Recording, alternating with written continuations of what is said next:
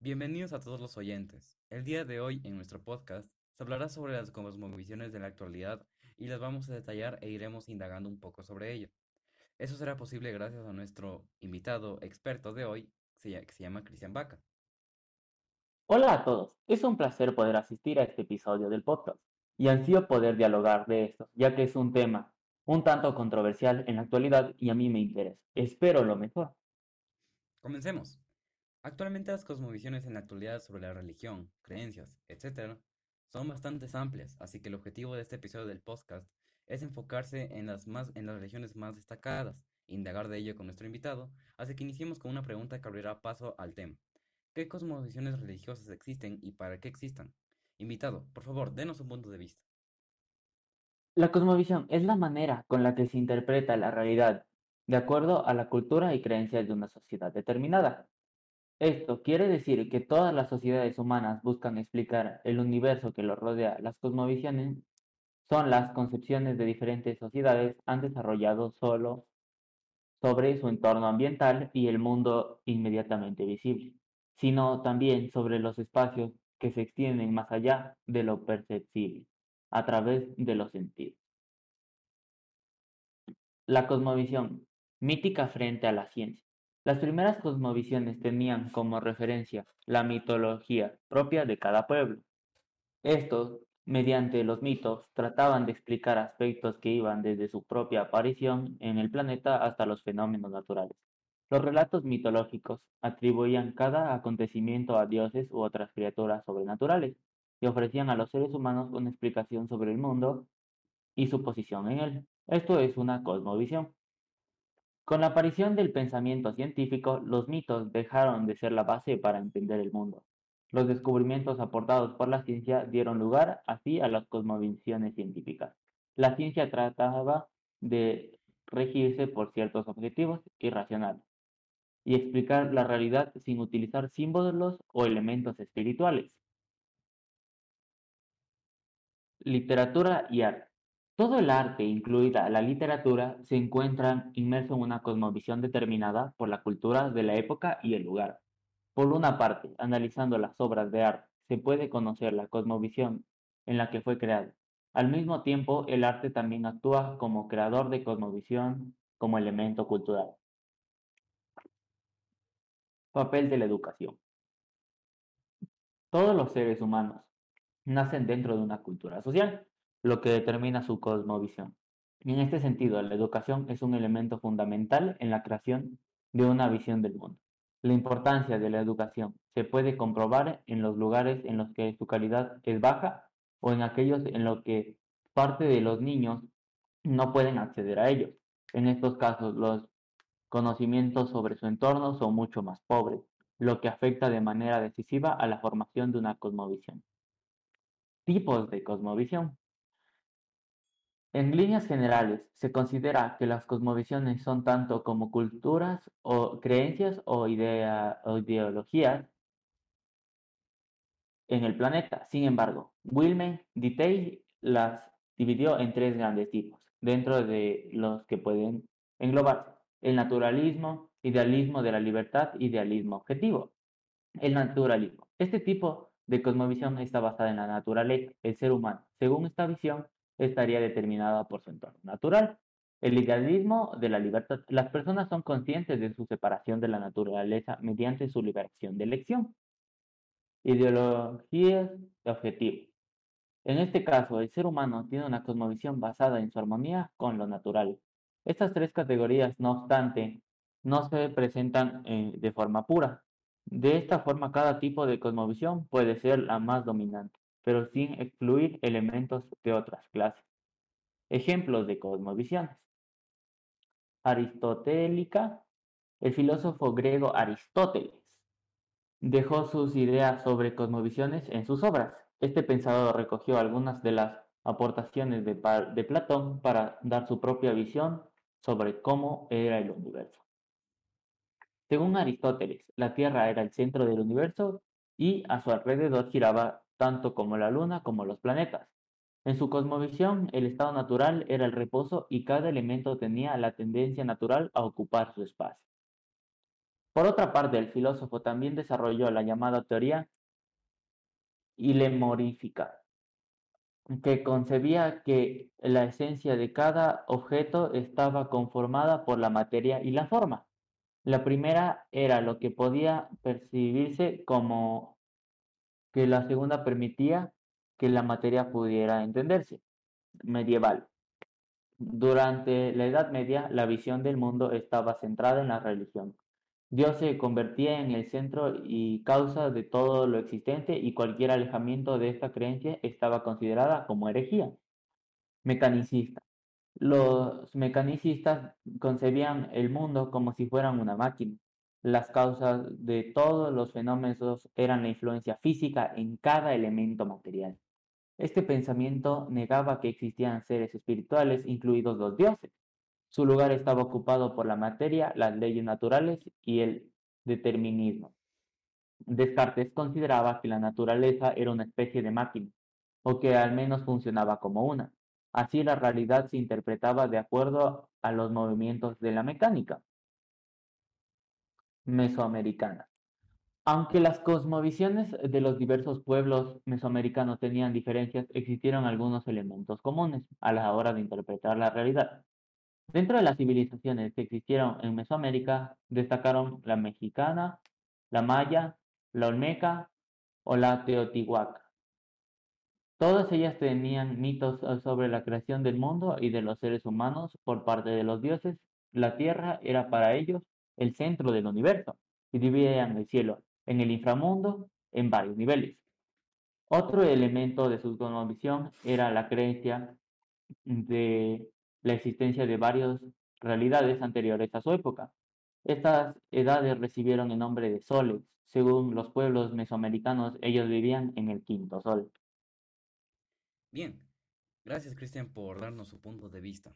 Tengo que recordar la definición que nuestro invitado Cristian mencionó sobre las cosmovisiones y su objetivo, que como mencionó, Cristian son las concepciones diferentes, que las diferentes sociedades han desarrollado de no solo sobre su entorno ambiental y el mundo inmediatamente invisible, sino también sobre los espacios que se extienden más allá de lo perceptible a través de los sentidos.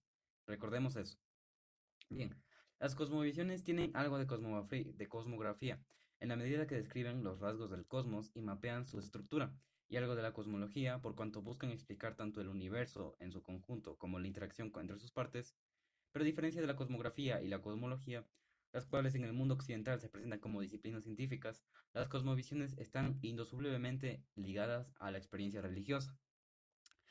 Por esta razón, todas las tradiciones religiosas, desde las grandes religiones misioneras como el budismo, el cristianismo y el islam, hasta las religiones de carácter más local, como los de los indígenas amazónicos, que estos han desarrollado sus propias cosmovisiones. Mientras que las concepciones científicas del universo se basan en la noción de que la realidad es única, material e indivisible, las cosmovisiones religiosas admiten la existencia de una multiplicidad de esferas de la realidad que pueden o no ser visibles desde el mundo material de la vigila. Esto no es ajeno a la tradición cristiana. La siguiente cosmovisión es popularmente conocida por su detallada cosmovisión, que es la Divina Comedia, de Dante Alighieri. Esta presenta su versión de la cosmovisión cristiana medieval, la cual contempla la existencia de una tierra plana y tres espacios invisibles. El infierno, localizado en un hemisferio, subterráneo y compuesto de nueve círculos descendentes, descendentes. Luego está el purgatorio, que este se ubica en un hemisferio acuático por encima de la tierra y conformado por el antepurgatorio y por siete círculos ascendentes. El paraíso, un espacio celestial en en tomo a la Tierra compuesto por siete círculos planetarios y tres círculos estelares, en el último de los cuales habita la divinidad junto a los ángeles y, redimidos. Bien, ahora pasemos con las cosmovisiones de la edad contemporánea que ha desarrollado, es obviamente, e incluye el siglo XXI también. La analogía y los niveles fundamentales de la experiencia. Uno de los instrumentos más importantes del conocimiento humano es la analogía amplía enormemente nuestras capacidades y da una increíble plasticidad a nuestra inteligencia. Se utiliza espontáneamente todos los ámbitos del conocimiento. Tenemos a trasladar nuestra experiencia de un campo a otros y así podemos afrontar situaciones y problemas nuevos, aplicando analógicamente lo que sabemos. La aplicación de analogías es formidable instrumento intelectual, aunque también es el origen de algunos espejismos. Todos los hombres tendemos a hacernos una idea global del mundo, partiendo de nuestra experiencia particular. Es una aspiración natural y en los espíritus más poderosos y atrevidos es casi una necesidad que la conduce a formular las grandes cosmovisiones teóricas. Simplificando un poco, se puede afirmar que cada cosmovisión está construida desde una perspectiva, desde una experiencia básica. Desde ella se intenta contemplar y explicar toda la realidad. Se puede llamar, en términos clásicos, el analoctum, princeps, es decir, el anotum principal, el punto de partida o referencia de la analogía. Recordemos eso. A continuación, vamos a presentar, eh, vamos a intentar mostrar que las principales cosmovisiones que están actualmente vigentes proceden de ampliar analógicamente a toda la realidad la experiencia de cuatro niveles fundamentales. La materia, la vida, o sea, el psiquismo inferior, la conciencia espiritual y la revelación de lo personal. Cada una de estas experiencias básicas da lugar a una cosmovisión. En el pasado han existido otras, porque por ejemplo se tenía una idea mitologizada de la naturaleza, o porque se pensaba que existían muchos dioses, que eso es el politeísmo. También caben mezclas y derivados de un, del lugar cosmovisiones híbridas, pero en nuestro siglo destacan estas cuatro eh, formas fundamentales especialmente, cuando han desaparecido el marxismo que ha ejercido una inmensa distorsión del panorama intelectual y político mundial.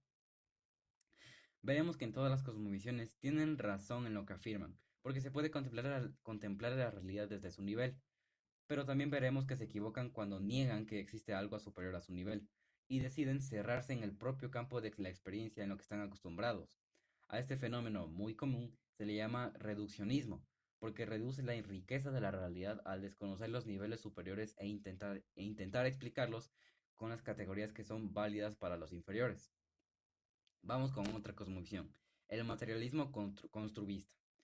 Se puede considerar que esta cosmovisión está muy extendida entre las personas que tienen una formación, una formación científica.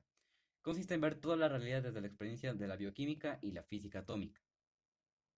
Casi todas las personas que tienen una formación científica contemplan el mundo como si fuera una inmensa construcción, un conglomerado material íntimamente ordenado.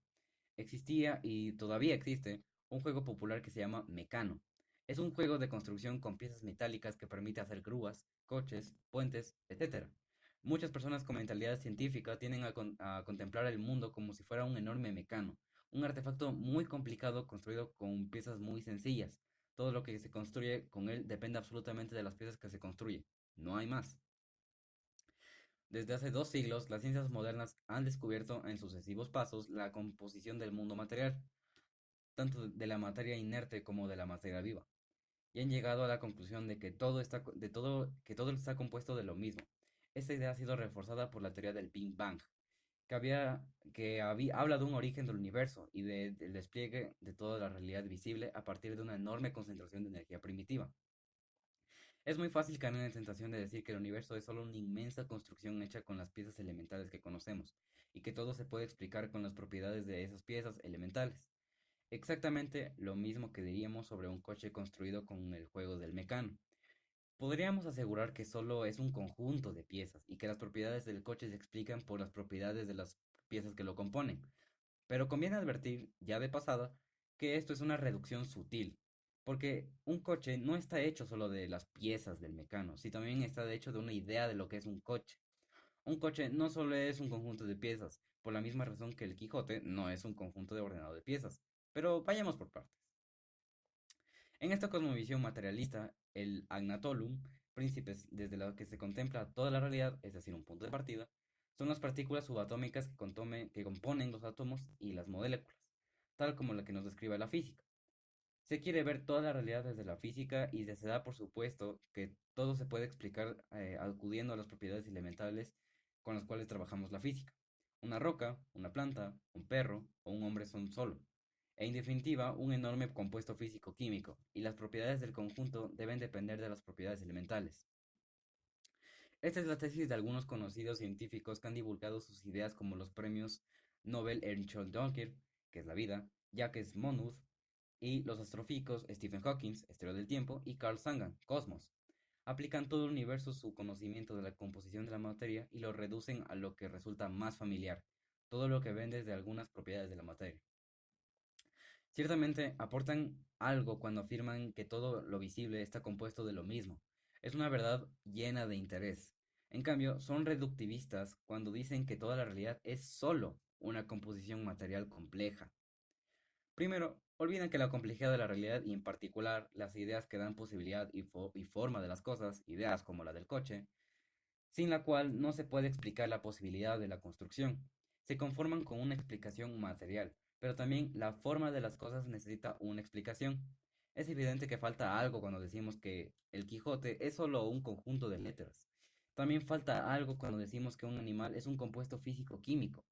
Hoy tenemos además otro acercamiento al problema. A medida que conocemos mejor la composición de los códigos genéticos, es evidente que hay que, hay que en ellos algún tipo de leyes de reordenación. Si no, la evolución no hubiera podido progresar de manera creciente. Con un mecano se puede hacer un coche, pero no un caballo. Por más piezas que se reúnan, las piezas del mecano no tienen las propiedades necesarias para hacer un caballo. El, el coche ya, es, ya une las piezas que han sido preparadas pensando, pesado el coche, pero el caballo no. En segundo lugar, al negar que pueda haber algo no material en el universo, reducen todas las dimensiones de la persona humana a fenómenos físicos, aunque todavía dicen no podamos explicarlos. Una versión en particular de esta tendencia es el intenso debate sobre la inteligencia artificial, algunos científicos piensan que la inteligencia humana es como la de un procesador complejo. Esto fue propuesto por Marvin Minsky y que muy pronto todas sus funciones podrán ser imitadas, aunque hoy parezcan dificultades notables. Hay que decir que los ideales materialistas y mecanistas se han difumado un poco en los últimos 20 años por las consecuencias epistemológicas del principio e indeterminación de Heisenberg, por el problema de las condiciones de la partida y por la aparición de la problemática del caos, que afecta a muchas disciplinas científicas. Somos más conscientes que nunca los, los límites de nuestro conocimiento científico y ha desaparecido la utopia mecanicista que pensaba en un día podría podríamos conocer y controlar todo el universo como si fuera un inmenso mecanismo. Basta pensar en las dificultades habituales de las partes meteorológicas. Bien, ahora vamos el universo con la cosmovisión que es el universo personal, Dios y los hombres. La cosmovisión cristiana no se basa directamente en una experiencia, sino según se presenta en una revelación divina.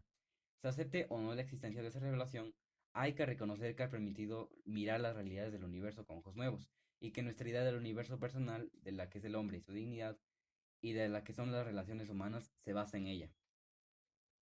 Tengo una pregunta.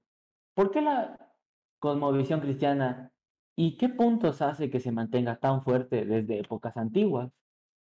La razón por la que la cosmovisión cristiana se ha mantenido tan fuerte es porque a lo largo de los años es porque es la única cosmovisión entre las que hemos visto que permite fundamentar la personalidad humana y que el universo entre las realidades personales. No hay que olvidar que la palabra persona procede de la teología cristiana. Ahora los puntos que la cosmovisión cristiana se fundamenta son que Dios es creador y que ha hecho el mundo cuando ha querido, que Dios es trino, es decir, una comunión vital de tres personas, que el hombre ha, ha sido hecho a imagen de Dios. Vamos a especificar cada punto, ¿ok? Primer punto. Que Dios es creador significa que Dios es un ser personal, alguien, alguien y no algo que ha creado el mundo libremente y que no se confunde con el mundo, sino que lo trasciende. Por eso puede actuar en el mundo y en la historia cuando quiere y como quiere. Dios es el fundamento de todo, pero no se confunde con el todo. Está en el fondo de lo que existe, pero no es el fondo de todo lo que existe las cosas que no son parte de Dios y no es una parte de las cosas. Entre Dios y las cosas creadas hay una distancia, por las que ha creado su voluntad. No proceden de él como si fueran efluvios de un gas caliente. Que Dios es trino es la gran revelación que se nos ha transmitido por Jesucristo al presentarse como Hijo de Dios, lleno del Espíritu Santo. Por Jesucristo sabemos que en el misterio de Dios hay una comunión de tres personas. Esta verdad ilumina toda nuestra idea del cosmos y especialmente nuestra idea del hombre de su capacidad de relación y de la vida social. En la entraña de la realidad, el ser más importante de todos los seres es Dios. Este resulta que contiene una comunión de tres personas. Dios no es un ser inerte, ni un espíritu gaseoso con una inteligencia inmutable y perpleja. En el núcleo del misterio de Dios, lo sabemos por Jesucristo, hay una comunión de tres personas. Vamos con el tercer punto. La tercera gran afirmación es que el, hombre es creado a imagen de Dios hecho a semejanza de Dios y con una huella y parecido a Dios. Esto significa que, entre otras cosas, que podemos buscar en el hombre el reflejo de las dos afirmaciones anteriores, que Dios es creador y que Dios es trino. Si es verdad que el hombre es imagen de Dios, es la imagen de un Dios creador y un Dios trino. Esto tiene consecuencias antropológicas importantísimas que vamos a intentar mostrar. Primero, que el hombre es imagen de Dios creador y trasciende. Y trasciende. Significa, esto significa que a semejanza de Dios es un sujeto creador. Por un lado, un sujeto, es decir, un actor, tiene la capacidad de hacer algo nuevo, con capacidades creativas, en definitiva, con libertad de poner la realidad los frutos de la inteligencia. Y precisamente porque hay algo de Dios en cada hombre, los hombres, aunque estén dentro del mundo, no se reducen al mundo, lo trascienden. Hay en, eso, hay en ellos algo que no viene al mundo, que no es parte del mundo, que no se reduce al mundo. Ese es el fundamento de la peculiaridad, dignidad del hombre, de todo hombre, de todo lo que sea hombre. Vamos con la cosmovisión que dice es el todo como espíritu. Frente a estas cosmovisiones tristes, en la medida de las que son inhumanas, existe otra forma muy antigua de conseguir el universo que proviene de las religiones orientales. Se podría decir que esto ya no forma parte de la edad contemporánea. Esta cosmovisión está presente en el hinduismo y de una manera casi filosófica. Caracteriza el budismo y el taoísmo. La experiencia básica de esta cosmovisión es la meditación trascendental, es decir, la penetración en las profundidades de la conciencia.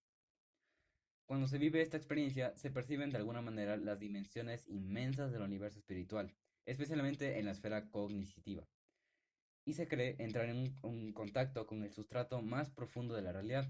Se percibe en un fondo espiritual que parece común eh, a todas las conciencias y toda la realidad. Se tiende a afirmar que este todo, eh, me refiero, es la conciencia universal, presente a todas las conciencias y la vida presente en toda la vida. Toda la realidad es presencia, emanación, degradación o división de todo, del todo espiritual, y anhela integrarse de nuevo en él. Todo es en el fondo lo mismo, procede de lo mismo y vuelve a lo mismo. Pero aquí se trata de un todo espiritual, de un panteísmo espiritualista.